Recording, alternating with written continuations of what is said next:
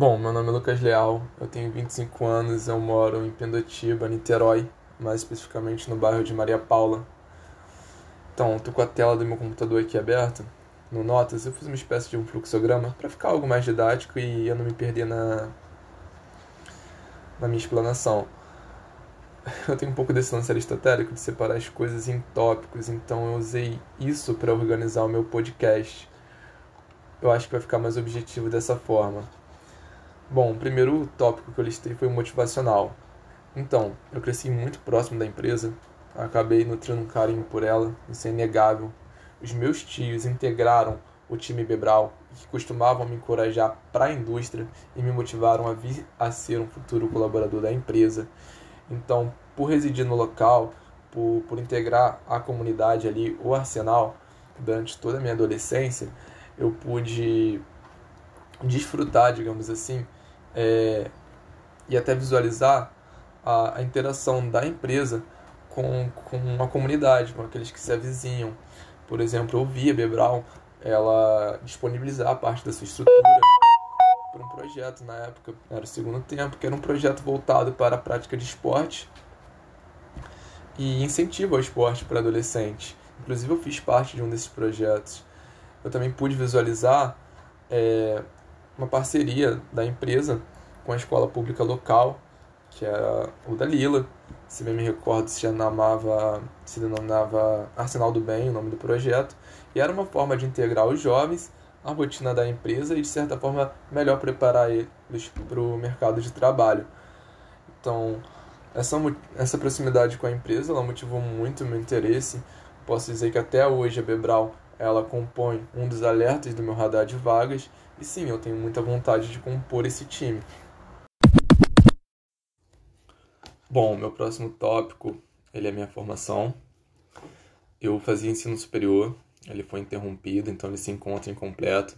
Eu cursava engenharia elétrica na Universidade Estácio, aqui de Niterói.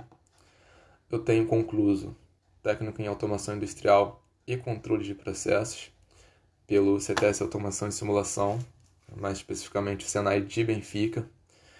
Eu tenho profissionalizante em ferramentaria, só que no caso da ferramentaria que é um pouco diferente da que se aplica na empresa, na Bebral, ela não tem como a matéria-prima o plástico, ela tem as chapas metálicas, então é uma ferramentaria de corte e repuxo, não, não de molde.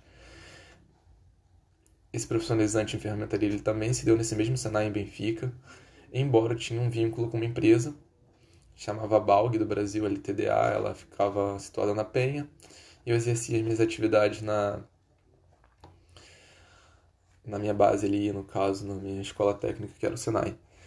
Só, só ia até a empresa quando solicitado ou em dias de, de pagamento que era, era feito em espécie. Na, na categoria de cursos livres, eu tenho o NR11, que é uma norma regulamentadora de transporte, movimentação, armazenamento e manuseio de materiais. Eu tenho pacote Office intermediário. Além disso, eu tenho aqui alguns adendos que dizem respeito a algumas participações em competições dentro desse período que eu vivenciei dentro do Senai. Eu entrei em dezembro de 2011 e eu fiquei no Senai até setembro de 2015, então foram quase quatro anos. Que foi uma participação em torneio de, de Lego e robótica, com uma premiação. Teve Olimpíada do Conhecimento, onde eu me inseri na, como mecânico de usinagem, na categoria de ferramentaria, e posteriormente em uma nova competição, uma nova oportunidade em instrumentação industrial.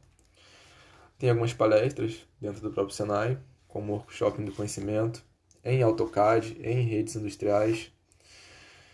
Algumas premiações que já dizem respeito à, à escola, no caso, escola pública, que, são, que é a SAERJ, que é o Sistema de Avaliação do Estado do Rio de Janeiro, e Olimpíada Brasileira de Matemática das Escolas Públicas, a OBMEP. Foram o Sistema SAERJ, a avaliação do Sistema SAERJ. As premiações foram em 2009, 10 e 13, e da OBMEP no ano de 2010. Não menos importante também, uma CNH categoria A B. Bom, chegando aqui no meu terceiro tópico, a minha experiência. Eu atuei como mecânico de usinagem, aí eu faço um link com aquela empresa, a Balg, que eu citei anteriormente, e as experiências em competições pelo Senai de Benfica. Minha próxima experiência foi com um mecânico de refrigeração. Eu atuei pela MSTC Engenharia. A gente recebeu uma obra no qual era feita a transição do sistema de refrigeração do prédio, do antigo refrigerado a água, para o novo refrigerado a VRV. Era um prédio comercial, RB1, ele fica ali em frente ao Museu da Manhã. Minha próxima experiência foi com instalações elétricas residenciais, como autônomo, e também como autônomo instalação de antenas DTVs, que foi ali naquela época de transição do sinal analógico para o sinal digital. Vou fazer instalações de antenas digitais. A partir daí, eu comecei a atuar como Uber. Foram aproximadamente dois anos e meio como motorista de aplicativo